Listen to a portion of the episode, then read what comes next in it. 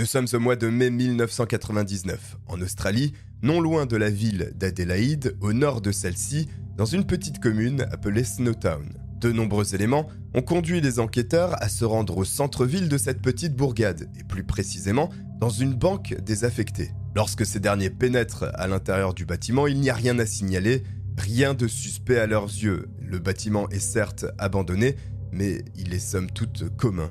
L'ensemble des salles de l'ancienne banque désaffectée désormais est parcouru par tous les agents et il n'y a toujours rien à relever. Mais il reste un dernier endroit à contrôler, la chambre où se trouve le coffre-fort de cette banque. La lourde porte de la chambre fortifiée n'est pas scellée.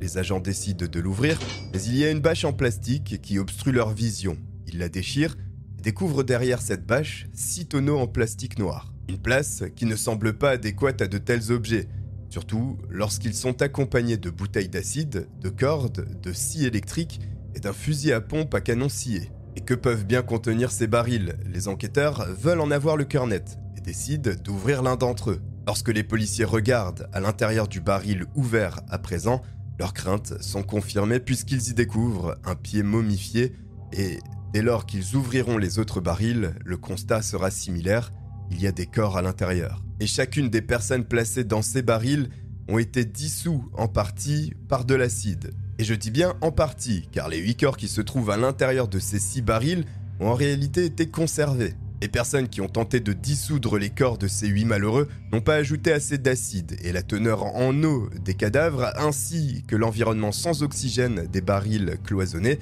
ont permis la momification de certains membres. Et bien sûr, une ou plusieurs personnes ont introduit ces corps dans ces barils. Qui a fait ça et pourquoi?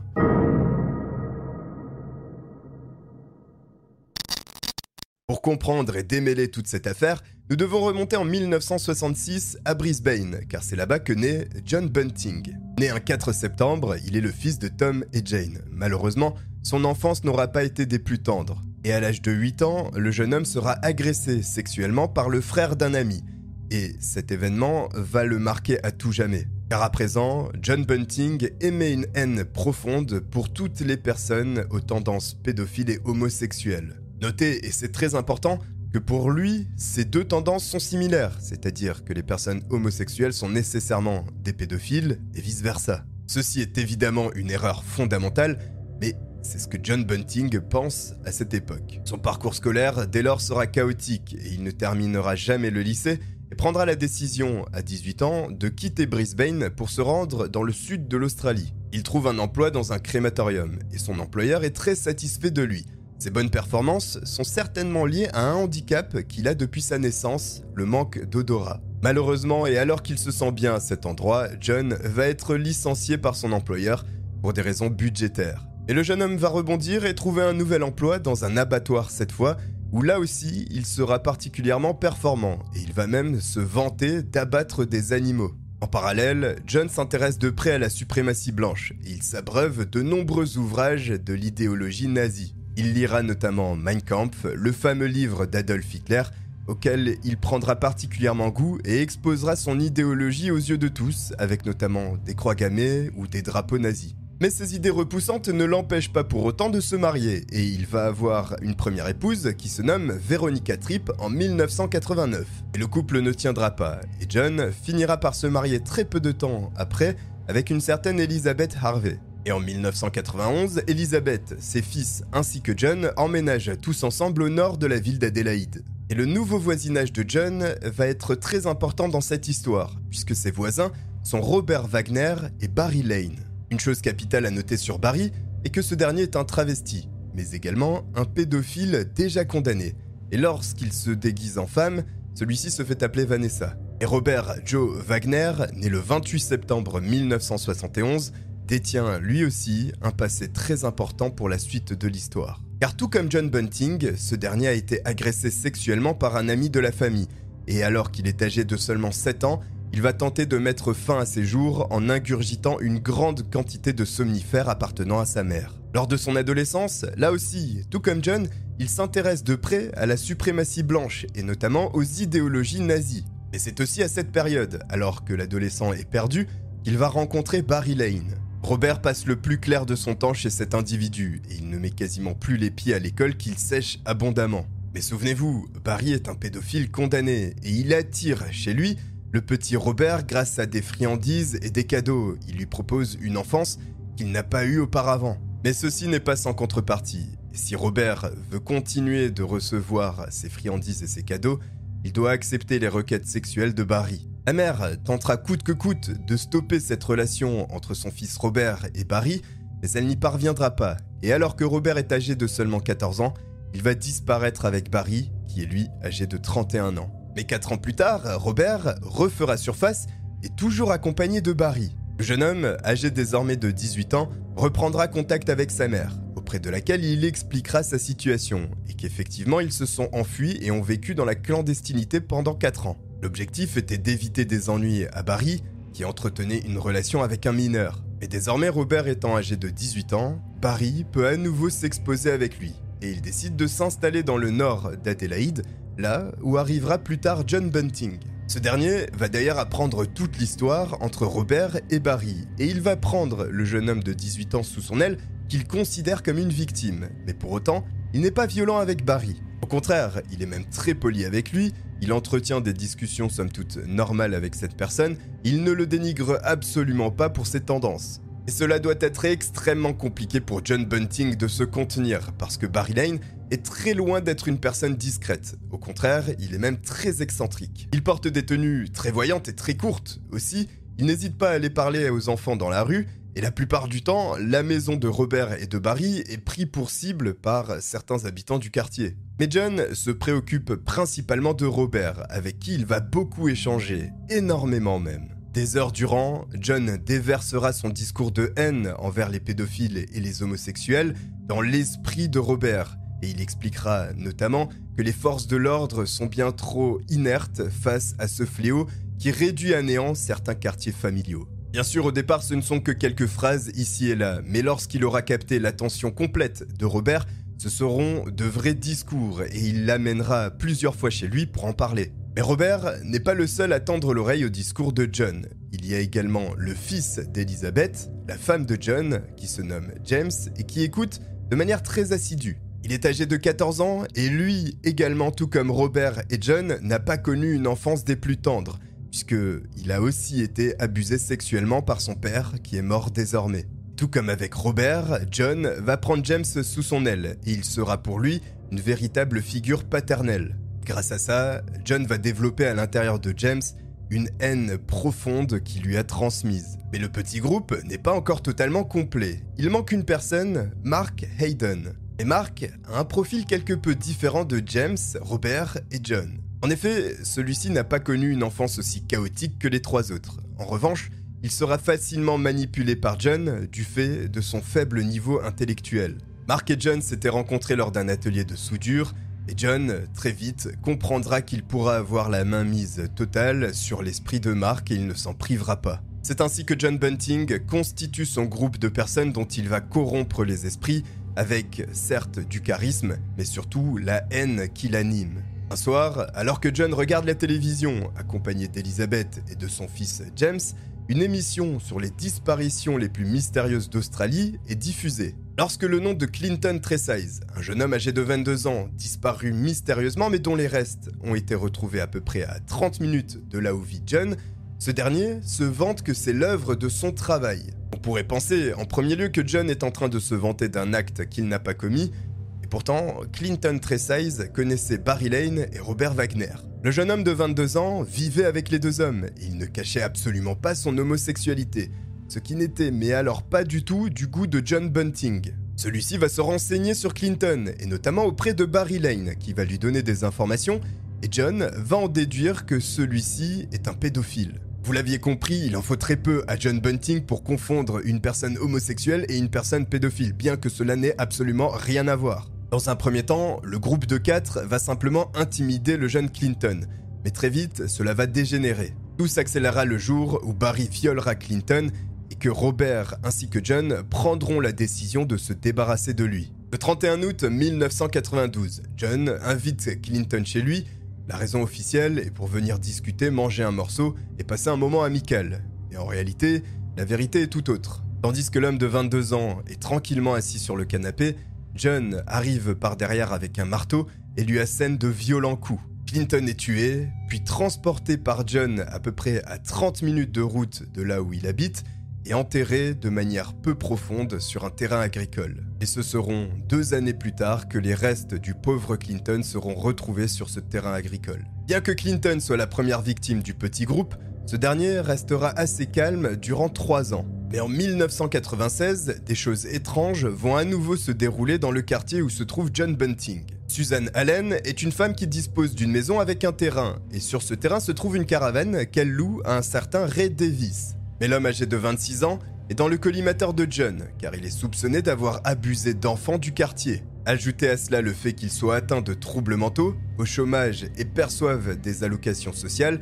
pour John Bunting, c'est définitif, cet homme est une nuisance. C'est ainsi qu'une nuit de décembre 1995, Ray Davis va disparaître. Personne ne le regrette et aucun voisin ni aucune personne n'a signalé sa disparition, Néanmoins, John Bunting ainsi que Robert Wagner ont été aperçus en train de nettoyer la caravane sur le terrain de Suzanne. Celle-ci a été entièrement repeinte et déplacée sur un autre terrain où finalement elle a été vendue deux mois plus tard. Suzanne Allen, la femme de 47 ans qui louait la caravane à Ray Davis, était d'ailleurs une amante de John Bunting. Celui-ci lui faisait miroiter un potentiel mariage avec elle, mais il n'en avait absolument aucune intention. Le cœur brisé, Suzanne avait donc pris la décision de déménager et elle avait prévenu ses sœurs qu'elle les appellerait au moment où ceci serait fait. Et à partir du mois de novembre 1996, Suzanne n'a jamais rappelé ses sœurs et elle a disparu mystérieusement. Bien sûr qu'il s'agisse de Ray Davis ou de Suzanne Allen,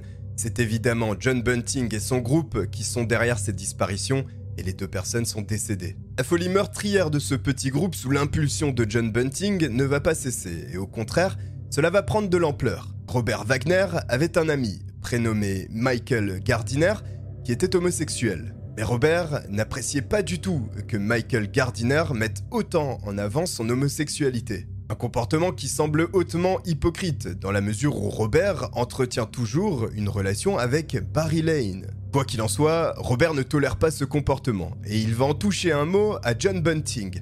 Automatiquement, John Bunting va se concentrer sur Michael Gardiner, âgé à peine de 19 ans. Le mois de septembre 1997 sera fatal pour le jeune Michael Gardiner, puisque c'est à cette date que John Bunting ainsi que Robert Wagner prennent la décision d'en finir avec lui.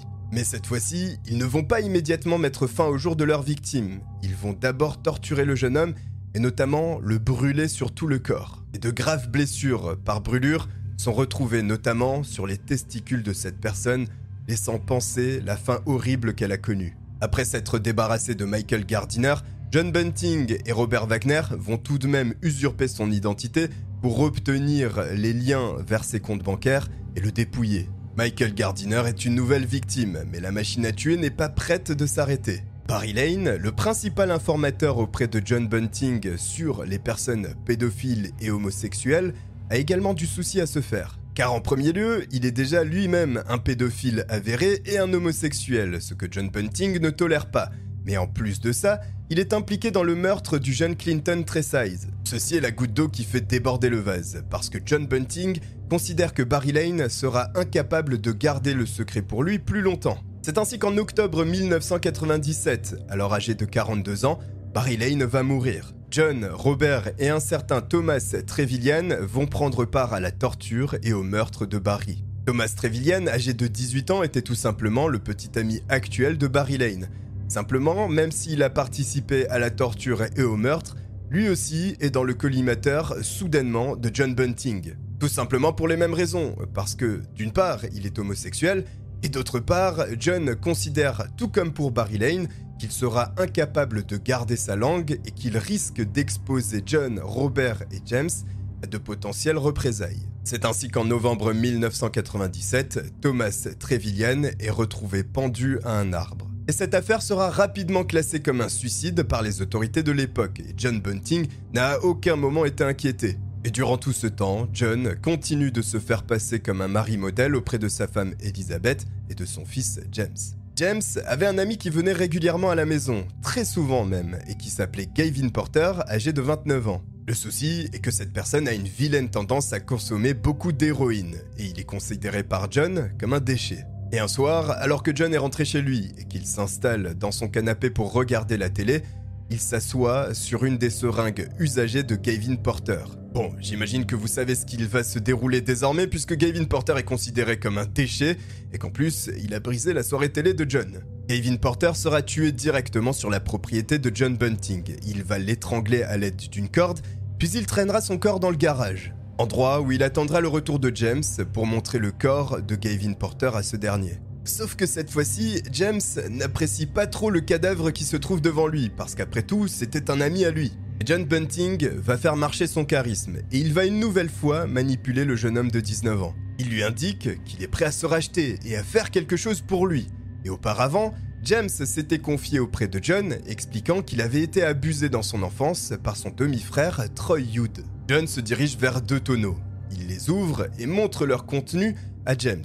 Et à l'intérieur se trouvent deux cadavres, celui de Michael Gardiner et de Barry Lane. John demande à James de l'aider à transporter le corps de Gavin Porter dans l'un de ses tonneaux et qu'il allait par la suite s'occuper de son demi-frère.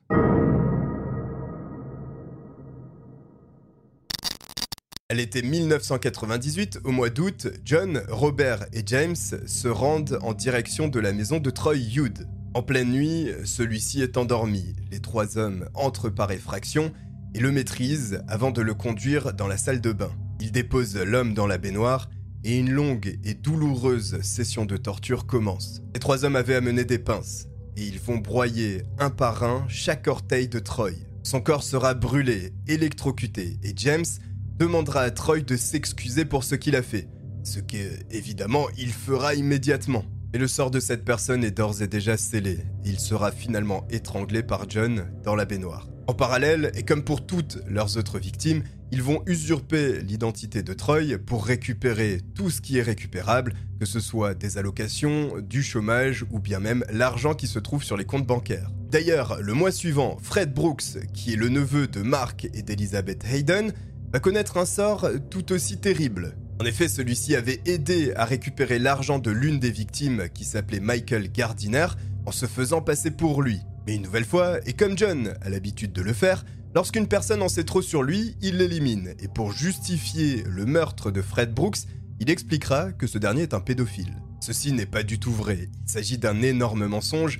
Fred Brooks n'est pas un pédophile, il est une personne tout à fait normale, si ce n'est avec des troubles mentaux. C'est d'ailleurs grâce à ça qu'ils ont réussi à l'embringuer dans cette histoire d'usurpation d'identité pour récupérer de l'argent appartenant à Michael Gardiner. Et bien entendu, personne ne remet en question la décision de John Bunting, et Fred va passer un mauvais moment. Lui aussi sera torturé, ses orteils écrasés et son corps brûlé avant d'être tué. Le rythme des meurtres s'accélère, comme si le petit groupe prenait du plaisir à cette activité. Et en octobre 1998, un peu plus d'un mois après le meurtre de Fred Brooks, c'est Gary O'Dwyer qui va être la cible de John Bunting. Et Gary, âgé de 29 ans, est très loin des standards selon lesquels John se base pour tuer quelqu'un. Il n'est pas homosexuel, il n'est pas un pédophile, il n'est pas une personne sous l'influence de drogue, il est simplement atteint de troubles mentaux suite à un accident de voiture. En revanche, il vit seul, il n'a pas de famille pour s'occuper de lui, et il perçoit une pension de la part du gouvernement pour son handicap. Et ceci sont certainement les nouvelles réelles motivations de la part de John, parce que de cette manière, il va pouvoir, en usurpant l'identité de cette personne, obtenir la pension et l'argent. Par ailleurs, John Bunting, plus tard en tant que bon psychopathe, révélera que s'ils ont tué Gary O'Dwyer, c'est simplement parce que cette envie était montée en lui. Et le procédé utilisé reste le même. La personne est torturée de longues minutes, voire plusieurs heures, avant d'être tuée. Désormais, le nombre total de victimes causées par ce petit groupe s'élève à 10. Mais ils ne sont pas prêts de s'arrêter, simplement il y a un problème, ils ne trouvent plus d'homosexuels ou de pédophiles à exécuter. Et la soif meurtrière de John Bunting, elle, ne s'estompe pas. Ils vont commencer à se tourner vers des personnes qu'ils connaissent. John va désormais cibler la femme de Mark, son acolyte, Elizabeth Hayden. Pour plusieurs raisons, il ne la supporte pas, il la trouve agaçante, mais surtout, elle est au courant de certains meurtres. Et une nouvelle fois, la crainte qu'Elizabeth parle va lui coûter la vie. Simplement, c'est la femme de Mark, il va d'abord falloir le convaincre. Et ceci ne s'avérera pas être une tâche bien compliquée. Mark étant complètement lobotomisé par les discours de John, il acceptera presque naturellement de tuer sa propre femme. Et le 21 novembre 1998, c'est la dernière date à laquelle celle-ci a été vue vivante, puisque elle sera torturée puis tuée elle aussi. Simplement, lorsque Mark explique au frère d'Elizabeth, Garion Sinclair, que celle-ci l'a quitté, il ne le croit pas. En effet, Elizabeth était installée, et c'est une chose qu'elle avait réellement du mal à obtenir par le passé. Chaque homme qu'elle avait rencontré ne restait pas longtemps avec elle, et cette fois-ci, Mark semblait être le bon. Pour Garion, il semblait totalement absurde qu'Elizabeth quitte Mark comme ça du jour au lendemain, surtout sans prévenir personne. Et ses soupçons sont suffisants pour que le frère se rende au commissariat de police et informe les agents de la disparition de sa sœur. Mark aurait déclaré à Garion que sa sœur aurait volé de l'argent sur le compte en commun et l'aurait utilisé pour s'enfuir par la suite. Le frère va rapporter ces éléments à la police, qui elle aussi a du mal à le croire. Les enquêteurs se rendent donc au domicile du mari, Mark Hayden, et l'interrogent. Et ce dernier insiste. Elisabeth l'a bel et bien quitté en volant de l'argent sur le compte commun.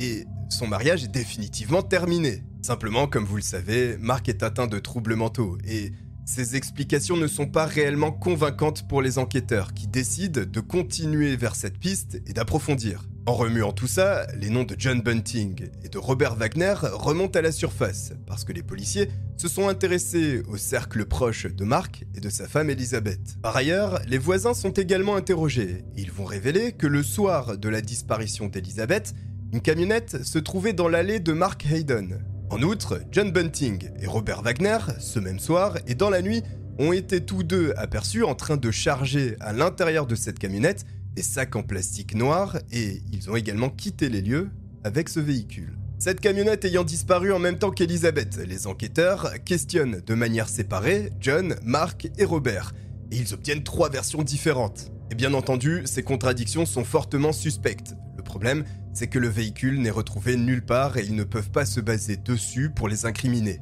Les étranges coïncidences continuent, et à partir du moment où l'enquête est déclenchée, étrangement, les meurtres se calment. Il n'y en a même plus aucun, en tout cas dans les six mois qui suivent. En effet, le 9 mai 1999, une nouvelle victime est ciblée par John. Il s'agit du demi-frère de James, David Johnson, âgé de 24 ans. Ce dernier souhaitait acheter un ordinateur, et James le savait. Il a donc attiré son demi-frère en expliquant qu'il connaissait une personne prête à vendre du matériel qu'il cherchait. En réalité, David Johnson est ciblé par John Bunting qui le considère comme un homosexuel ce qui n'est absolument pas vrai, et il s'agit là certainement encore une fois simplement d'une pulsion de John Bunting qui ne peut plus se passer de tuer. Quoi qu'il en soit, David est attiré dans une petite bourgade du nom de Snowtown, à environ une heure et demie au nord d'Adélaïde. Il est ensuite amené par James dans un bâtiment, mais une fois à l'intérieur, David se rend compte qu'il s'agit d'un bâtiment désaffecté et que c'est un piège. Il n'y a pas d'ordinateur ici,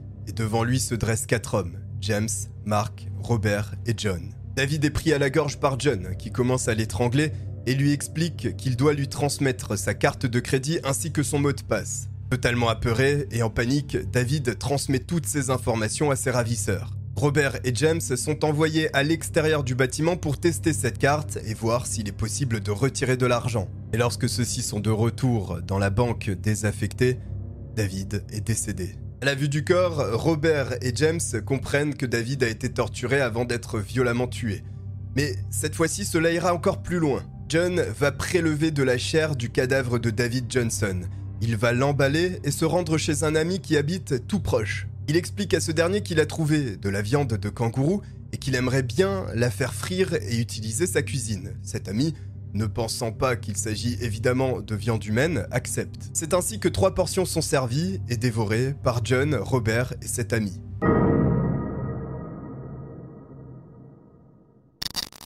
En parallèle, la police continue son enquête sur la disparition d'Elizabeth Hayden, et elle va progresser, car l'affaire médiatisée de la disparition du jeune Clinton Tresize va mettre la puce à l'oreille des enquêteurs lorsqu'ils apprendront que ce dernier vivait chez Robert Wagner. Ils vont alors se renseigner un peu plus sur les personnes qui ont résidé avec Robert Wagner, et ils vont découvrir que Barry Lane, lui aussi, a disparu. Et un lien entre ces deux disparitions va rapidement être établi par la police, puisque qu'il s'agisse de Barry Lane ou bien de Clinton Tresize, les deux bénéficiaient d'aides financières. Et malgré des disparitions maintenant qui remontent à plusieurs années, chèques de ces aides financières continuent à être encaissés, ce qui n'aurait pas dû être le cas. Et en creusant un peu plus profondément, les enquêteurs découvrent que Barry Lane effectuait toujours un retrait au même distributeur qui se situait dans une station-service. Les images de vidéosurveillance de cette station sont alors aussitôt épluchées.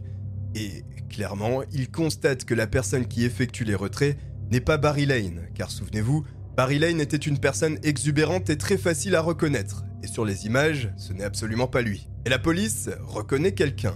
Il s'agit de Robert Wagner, et ils ne vont pas l'interroger immédiatement. Ils vont d'abord le mettre sous surveillance avant un possible interrogatoire. Et en faisant ça, ils se rendent compte que Robert Wagner passe énormément de temps avec John Bunting. Et les deux hommes tombent à nouveau dans le collimateur des enquêteurs. Ce qui va donc conduire ces derniers à étudier tous les cas de disparition dans cette zone. Et ils vont remarquer qu'un grand nombre d'entre eux sont liés à John Bunting et Robert Wagner. Les yeux des agents de police se posent désormais aussi sur John Bunting, qui va également faire l'objet d'une surveillance. Ils vont remarquer que ces hommes se rendent régulièrement dans une petite ville au nord d'Adelaide nommée Snowtown. Mais les enquêteurs n'arrivent pas à faire de lien entre cette petite bourgade et les hommes. Mais le lien va finalement être établi lorsque la police sera en train de surveiller John et Robert qui se rendent chez une personne à Snowtown. Et ce même jour à cet endroit, la police découvre le véhicule, la camionnette qui avait été utilisée le soir de la disparition d'Elizabeth Hayden. Et cette découverte est cruciale, puisque désormais les enquêteurs détiennent suffisamment de preuves pour incarcérer tous les hommes liés à cette affaire. Mais ils décident d'attendre encore un peu, notamment le départ de John et ses acolytes de chez cette personne pour aller l'interroger. Il s'agit d'un ami qui connaît effectivement John, Robert mais aussi Mark Hayden. Ce dernier explique que les hommes avaient réussi à obtenir un bail de la part de la banque pour exploiter le local désaffecté. Mais une déclaration bien plus inquiétante va être effectuée par l'homme. Il explique qu'un jour, ils se sont présentés chez lui avec, dans la camionnette, plusieurs barils noirs et qu'ils auraient transporté ces containers au sein de la banque désaffectée. C'est ainsi que le 20 mai 1999, lorsque les enquêteurs pénètrent dans la chambre fortifiée, ils découvrent les 6 barils contenant 8 corps. En réalité, seul David Johnson aura été exécuté à Snowtown, mais cette affaire prenant une si grande ampleur médiatique, elle sera renommée comme l'affaire des barils de Snowtown. Les tests médico-légaux vont révéler que les hommes ont tenté de dissoudre les corps avec de l'acide, sans jamais y parvenir en réalité. La chasse à l'homme est désormais lancée, les enquêteurs vont continuer de recueillir les témoignages afin d'avoir le plus de charges à l'encontre de ces horribles personnages. Et parmi ces témoignages, un tuyau va révéler qu'il se pourrait qu'il se trouve sur la propriété de John Bunting un cadavre. Les enquêteurs ne se font pas prier, et ils vont remuer de fond en comble le jardin de John Bunting. Effectivement, ils vont trouver des membres. Ce sont les morceaux de corps de Susan Allen, âgée de 47 ans au moment de son meurtre, et dont les membres ont été éparpillés un peu partout dans le jardin de John Bunting. La victime avait été démembrée puis placée sous le réservoir d'eau à pluie du jardin de John. Et les découvertes ne s'arrêtent pas là, puisque sur la même propriété, le corps de Ray Davis est également retrouvé. C'est ainsi que le 21 mai 1999, John, Robert, James et Mark sont arrêtés. Cette affaire va véritablement choquer l'Australie tout entière lorsque les médias vont révéler les détails de cette sordide histoire Comment de tels meurtres ont pu être perpétrés aussi longtemps? C'est ce que la police va tenter de savoir en interrogeant tous les suspects. John et Robert ne vont rien révéler à la police. En revanche, Mark, lui, va parler, et il explique qu'il n'est impliqué dans aucun meurtre, il a simplement pris part pour nettoyer les cadavres. Enfin, James, lui, avoue son implication dans au moins 4 meurtres, et il détaille l'ensemble de ces derniers aux policiers. Simplement, il va mettre un peu de temps à tout dévoiler, puisque ce n'est qu'en 2001 qu'il y aura des aveux officiels, et ils vont générer tout de même 2000 pages. Et ces explications de la part de James sont précieuses pour les policiers, et surtout pour reconstituer toute cette histoire qui s'étale sur plusieurs années. John Bunting est clairement pointé du doigt comme un psychopathe qui cherchait uniquement à assouvir ses pulsions de meurtrier. Il se cachait derrière la cause de se venger des pédophiles et des homosexuels pour en réalité tuer un maximum de personnes. James révèle que dans la maison de John se trouvait un mur sur lequel étaient épinglées les photos des personnes vivant aux alentours, et que lorsque John avait décidé que un tel ou un tel était un pédophile, il tirait un trait rouge sur cette photo et l'exécution était proche. Plus intéressant encore, James va détailler le procédé des meurtres. Dès lors que la victime était choisie par John Bunting, celle-ci était enlevée et amenée sur la propriété de ce dernier. Par la suite, les pauvres hommes ou femmes enlevés devaient enregistrer un message au cours duquel il ou elle expliquait qu'ils quittaient la ville et qu'il ne fallait pas s'inquiéter pour eux. Évidemment, John et ses acolytes récupéraient des informations confidentielles qui leur permettaient de récupérer de l'argent de leurs victimes en les menaçant et en expliquant qu'il y avait peut-être une chance de s'en sortir si elles coopéraient. La torture, quant à elle, était souvent la même. Comme je l'ai énoncé déjà auparavant dans ce récit, les orteils étaient broyés avec des pinces, les corps brûlés avec des cigarettes, des fers à repasser ou tout autre objet qui leur tombait sous la main. Les victimes étaient poussées à bout, au point que par moments leur cœur puisse lâcher. Mais John ne lâchait pas l'affaire, et il les électrocutait pour tenter de les ranimer, et cela fonctionnait par moments. Il les obligeait par la suite à les appeler maîtres, dieux, en tout état de cause, il les soumettait. Puis, à nouveau, mettait fin à leur jour en les étranglant. Et pour s'assurer que les victimes étaient bel et bien mortes, l'un d'entre eux sautait sur leur poitrine pour s'assurer qu'il n'y avait plus d'air dans leurs poumons. Par la suite, la fraude pouvait commencer et ils extorquaient les aides financières ou bien l'argent qui se trouvait sur les comptes bancaires. En tout et pour tout, ils ont récolté environ 95 000 dollars. Et toute cette macabre histoire va générer le procès le plus long de toute l'histoire de l'Australie, avec 12 mois de procédure. Et la longueur de ce procès s'explique par les détails morbides qui sont exposés aux jurés. Certains d'entre eux ne le supportent pas, et en plein milieu de procédure, il y en a trois qui vont décider de se retirer. Par ailleurs, John Bunting et Robert Wagner vont estimer pour leur défense qu'il vaut mieux qu'ils ne se présentent pas à la barre et vont faire jouer leur droit de garder le silence. Certaines pièces au cours du procès qui sont présentées sont horribles. Effectivement, il y a les images morbides des cadavres et des dépouilles, mais il y a surtout les enregistrements. Sur ces derniers, on entend les victimes en train de parler, et certaines alors même qu'elles sont torturées. Ces enregistrements, jugés d'ailleurs bien trop choquants, ne seront jamais rendus publics. C'est ainsi qu'en décembre 2003, John Bunting est condamné pour les meurtres de 11 personnes à 11 peines de prison à vie consécutives. Il en est de même pour Robert Wagner, qui sera reconnu coupable de 10 meurtres et donc condamné à 10 peines d'emprisonnement à vie consécutives. James Vlasakis a quant à lui été reconnu coupable de 4 meurtres et condamné à 4 peines d'emprisonnement à vie avec une possibilité de liberté conditionnelle au bout de 26 ans. Une peine légèrement plus clémente pour la personne qui a décidé de parler et d'aider les enquêteurs à résoudre définitivement cette affaire. Mark Hayden, dont il est impossible de le relier à des meurtres commis directement, a été condamné à une peine d'emprisonnement de 25 ans avec une liberté conditionnelle possible au bout de 18 ans. Celui-ci est tout de même reconnu coupable de complicité dans 5 meurtres pour avoir notamment aidé à nettoyer, entre guillemets, les cadavres. Voilà, en tout cas je sais pas ce que vous avez pensé de cette affaire, mais elle est particulièrement cruelle et horrible, et elle s'est étalée sur plusieurs années, là aussi la rendant inquiétante sur ce point. En tous les cas, j'espère que vous avez apprécié cette vidéo. N'hésitez pas à liker et à vous abonner pour ne pas manquer la suite du contenu qui arrivera sur la chaîne. En tous les cas, je vous remercie de m'avoir regardé. Je vous dis à très bientôt. Ciao